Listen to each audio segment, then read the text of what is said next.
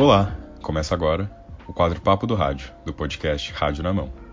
Depois de quase três meses sem um novo episódio, nós voltamos com uma nova temporada.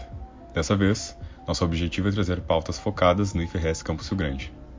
Eu sou Vinícius Barcelos, estudante do curso de Refrigeração e Climatização, e irei apresentar o episódio de hoje, sobre os conselhos de classe do IF.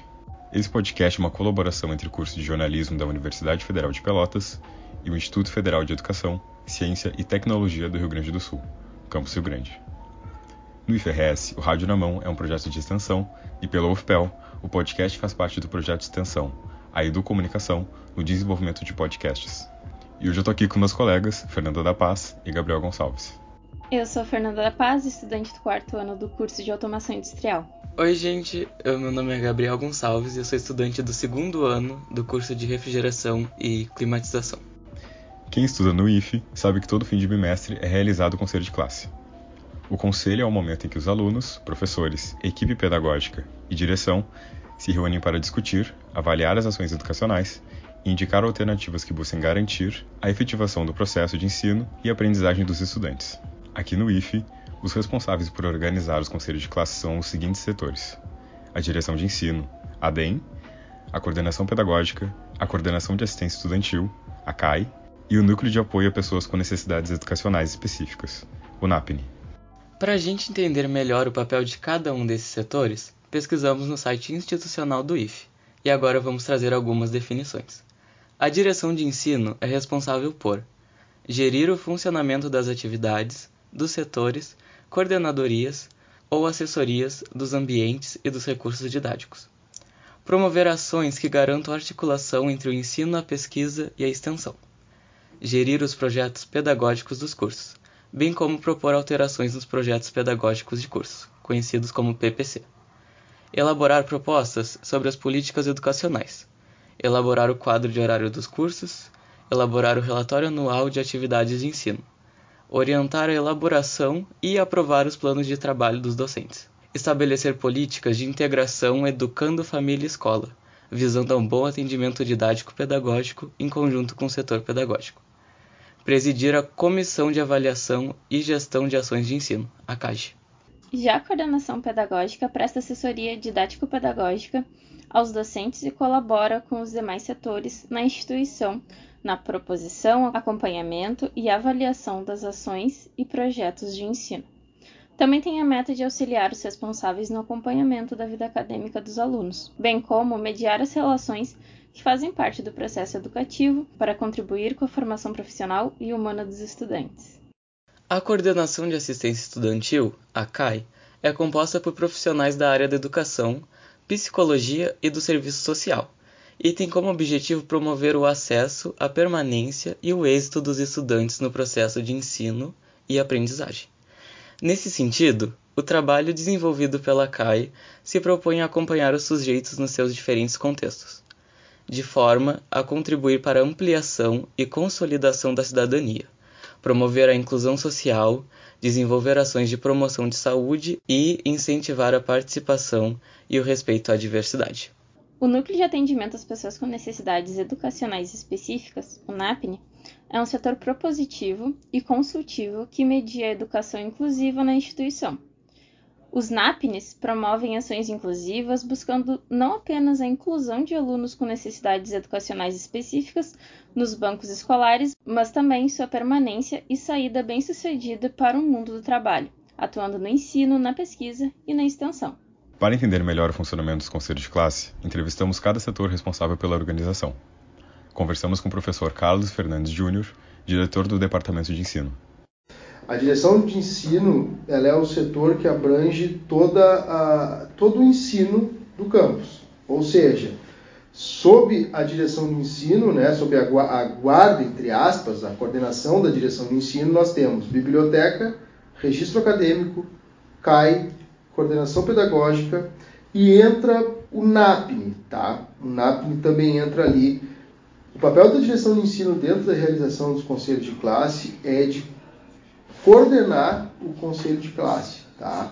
Dire... Na verdade, assim, ó, a, a, a, a, responsabilidade do conselho de classe, de organização do conselho de classe, está nas mãos da coordenação pedagógica e da CAI. Né? Eles organizam, tanto é que vocês podem perceber, eu, é, a DEM não estava em todos os conselhos de classe, que eram possíveis de nós estarmos, nós estávamos. Tá?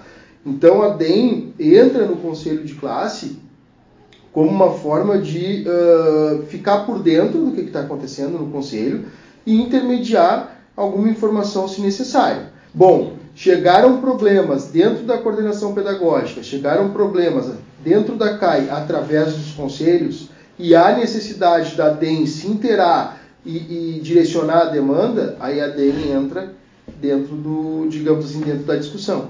Mas ali no conselho, a DEM está para né, estar presente para intermediar alguma situação, para trazer alguma informação que só a direção tem. Né? Às, vezes, às vezes tem uma informação uh, sobre, vamos supor, teve um questionamento sobre a distribuição de merenda. Né? Uh, a coordenação pedagógica e, e, a CAI, elas não estão por dentro de todas as informações que giram em torno desse, desse fator. Né? Então a DEM tem, por, pela DEM estar ligada à direção geral e às outras direções, a DEM tem essa informação, então a DEM traz esse esclarecimento.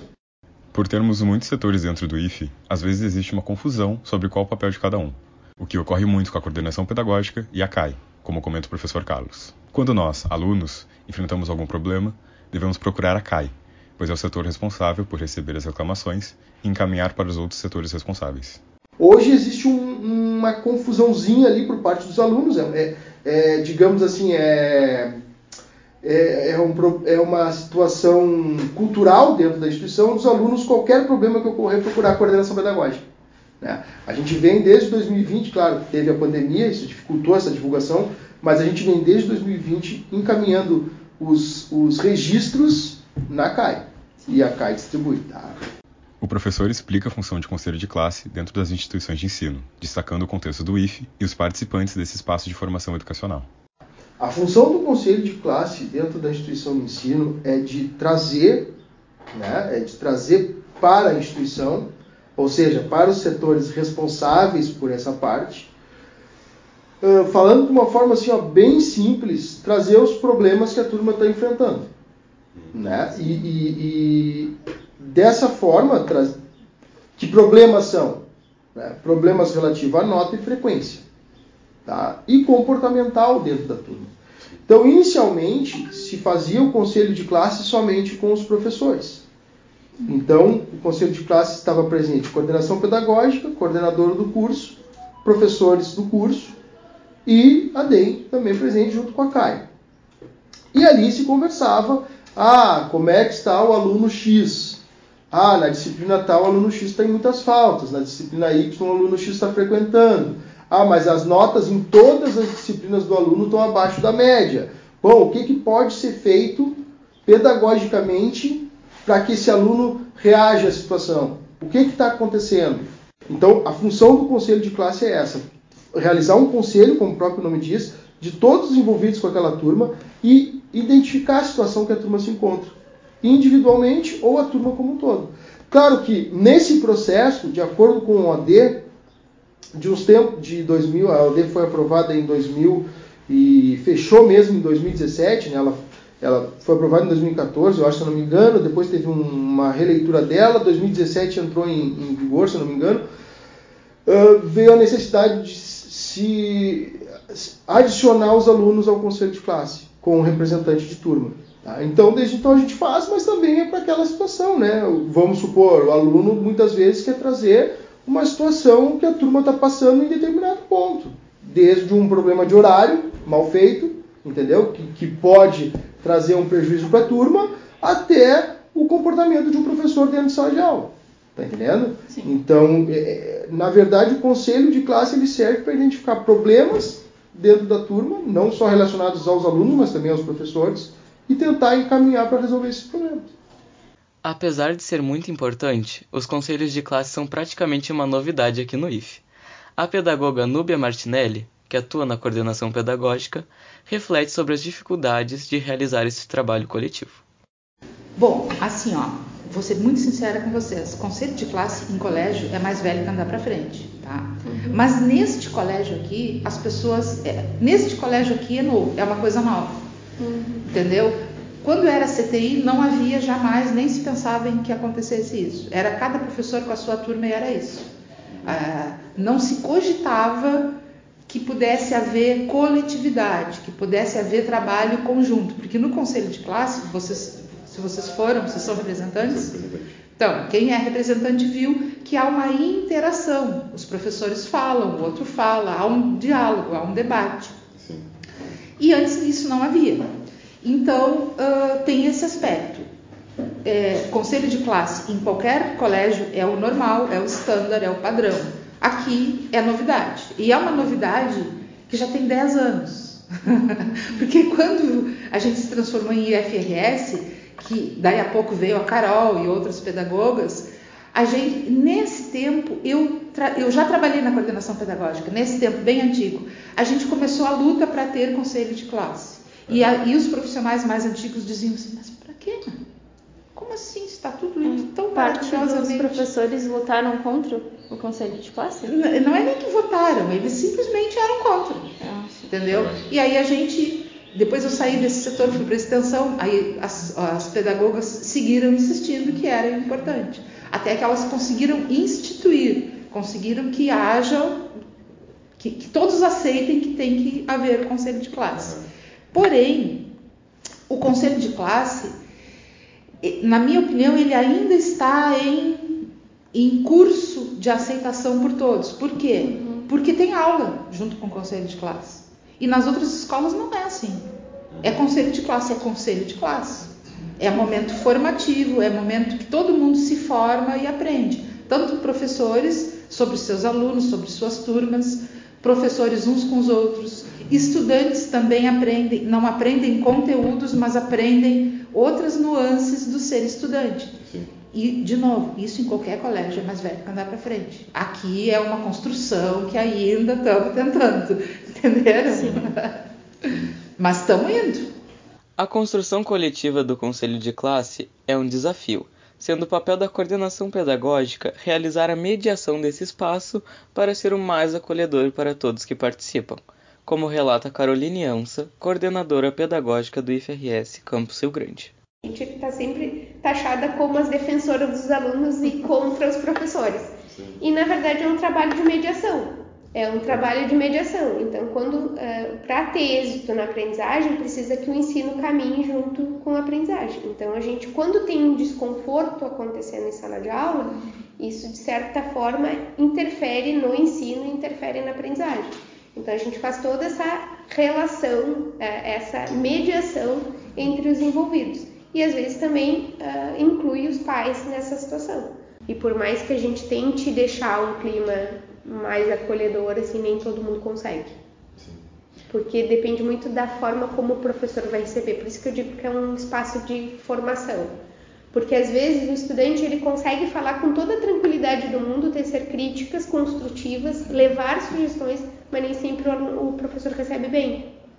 Apesar dos alunos muitas vezes não se sentirem confortáveis nos conselhos de classe, eles são essenciais para o desenvolvimento do ensino e para a formação educacional. Porém, o técnico integrado ao ensino médio é a única modalidade que tem acesso a esse espaço. Em entrevista com a coordenação pedagógica, as pedagogas Caroline e Núbia afirmaram que os conselhos não são realizados com as outras modalidades do IF, como subsequente.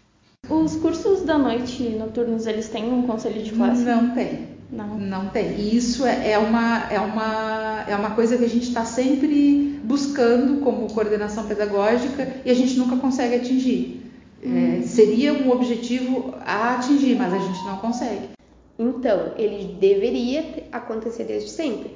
Uhum. Nós tentamos em 2018, tentamos já duas vezes fazer, só que tem uma resistência enorme uhum. de fazer conselho de classe com o pessoal, porque os prof... aí é só área técnica. É, Mas ou tu acredita que essa resistência seja por qual motivo? Porque, puxa. Mas é por uma ideia de talvez ineficiência do conselho de classe na ideia dessas Também pessoas? Também tem isso. Tem uma ideia de que os alunos adultos eles conseguem se virar sozinhos.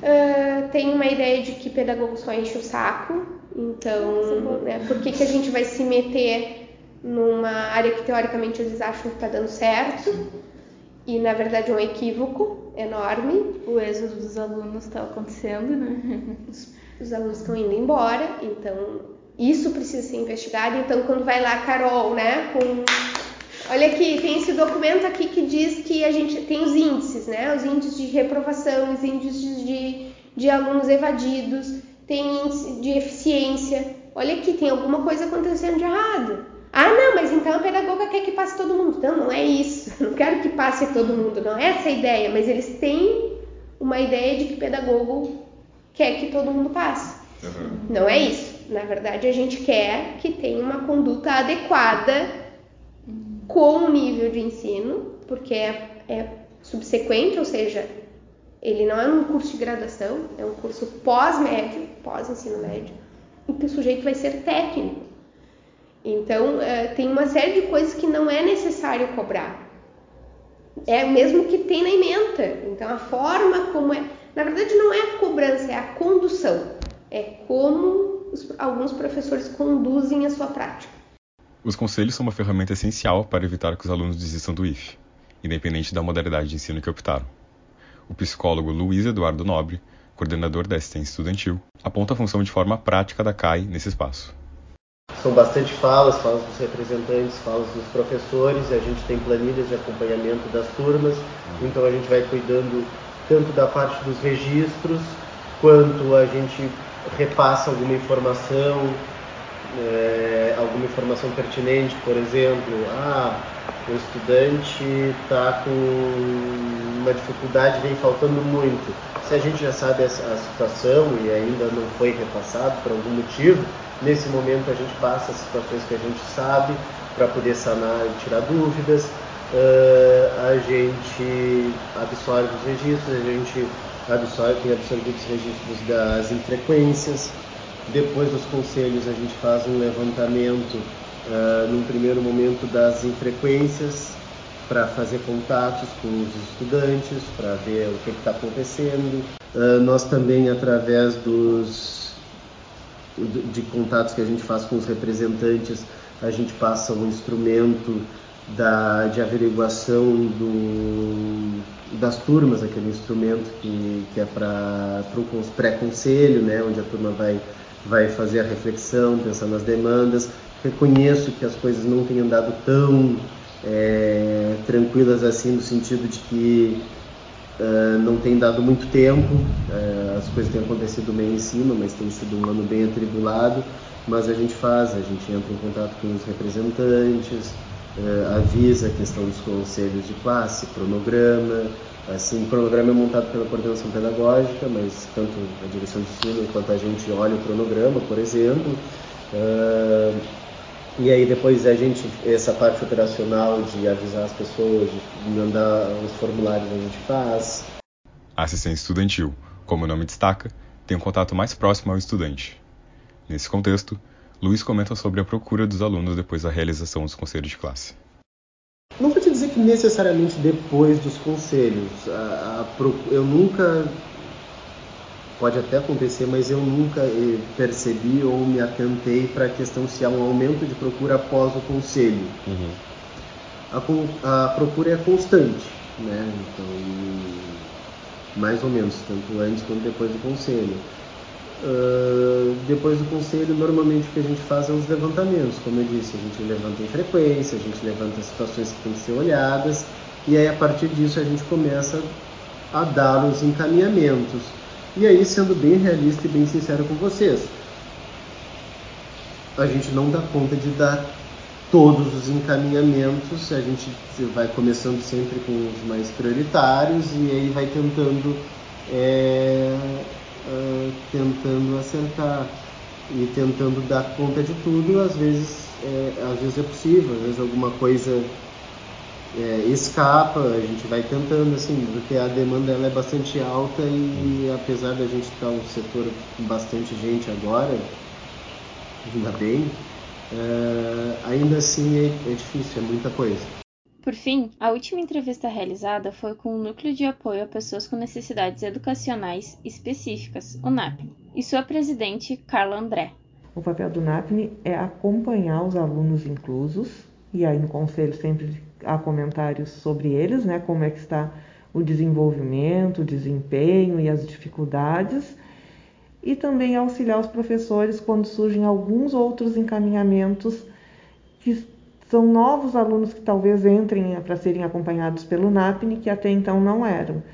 E aí, quando surgem esses nomes, nós fizemos a investigação, fizemos a entrevista com o aluno, depois uhum. fizemos a entrevista com a família, depois fizemos com os professores.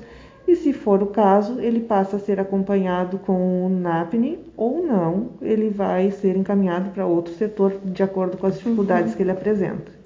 A atuação do NAPNE é essencial na instituição.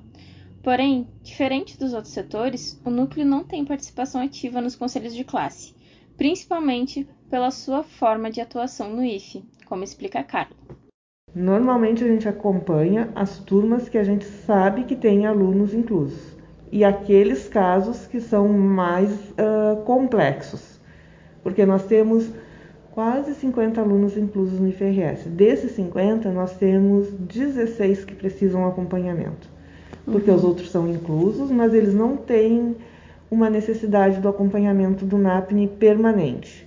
Eles conseguem, junto com algumas adaptações pequenas do próprio professor ou da parte física ou estrutural da instituição, manterem o mesmo desempenho e desenvolvimento que os demais estudantes. A este a gente não se faz presente, até porque nós não temos pessoal suficiente para dar conta de toda essa demanda, de estarmos presentes hum. em todas as turmas no, durante o conselho de classe. Dentro dos conselhos de classe, os professores costumam levantar nomes de alunos que podem estar passando por alguma dificuldade de aprendizagem, e é papel do NAPNE averiguar como esse aluno pode ser auxiliado, ou então repassar a demanda para outros setores. Na maioria dos casos que os nomes são levantados no conselho, até agora nós tivemos, este ano, de todos os casos que foram levantados no, no conselho, que acho que foram uns 10, nós tivemos um caso que não era do NAPNE na verdade, uhum. que era uma outra situação e aí foi repassado. Sim. Que o aluno tinha uma vulnerabilidade social. Ele faltava porque trabalhava, não, ele não é, as notas não eram, o desempenho não era ruim porque ele tinha dificuldade de aprendizagem ou alguma dificuldade de concentração ou de memorização ou de escrita ou uma dislexia. Não, é realmente porque ele não vinha à aula porque ele precisava ajudar os pais a trabalhar. No caso desse exemplo citado pela Carla, o aluno foi encaminhado para a CAI para receber o auxílio adequado. Antes da gente continuar o episódio, lembramos que se você quiser entrar em contato com a gente, é só acessar nossas redes sociais, arroba Rádio na Mão Podcast no Instagram e Rádio na Mão no Facebook. Envie o seu feedback ou sugestão para os próximos episódios. Além das entrevistas, também organizamos uma enquete sobre os conselhos de classe, através do aplicativo Google Forms, para saber a opinião de alunos e professores. Essa enquete foi divulgada nas redes sociais do Rádio na Mão e recebeu respostas até o dia da construção desse episódio. Foram 28 respostas, sendo 27 de alunos e uma de um professor. Dos 27 alunos, apenas dois são do superior de tecnologia, e o restante é do técnico integrado ao ensino médio. 64,3% dos participantes disseram que já participaram dos conselhos de classe, enquanto que 35,7% afirmaram nunca terem participado. Das 28 respostas, 13 afirmam que a experiência nos conselhos de classe foi positiva, 5 que foi neutra e 10 que nunca participaram. Uma das opções da enquete era a experiência negativa, mas ninguém marcou essa opção. 25% dos participantes apontam que o conselho de classe é efetivo, 25% apontam que não é efetivo e 50% acham que talvez seja efetivo. 16 participantes acham que o formato dos conselhos de classe poderia mudar e 12 deixaram sugestões sobre o tema. A equipe do Rádio na Mão condensou essas sugestões e vamos listar os principais tópicos abordados. Maior divulgação sobre os conselhos de classe, ser acessível para todas as modalidades, ter um espaço em que os alunos pudessem falar, sem a presença dos professores, que o conselho de classe fosse realizado com a turma inteira e não só com os representantes, que a presença fosse obrigatória de todos os professores, e comentaram também sobre a melhora na organização dos horários em que os conselhos são realizados.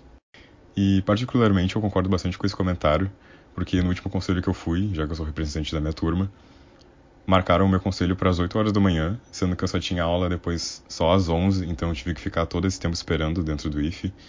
E eu acho que se, se eles pudessem organizar melhor os horários do conselho de classe, ficaria melhor para não ter que ficar tanto tempo esperando dentro do IFE para ter a próxima aula. Uh, como aluna, eu acredito que o IFE tenha uma grande rede de apoio uh, para os alunos, porém o que falta é comunicação. Uh, no próprio site do IFE, tu não consegue encontrar informações claras é, ou informações sobre os setores mesmo, ou como chegar neles.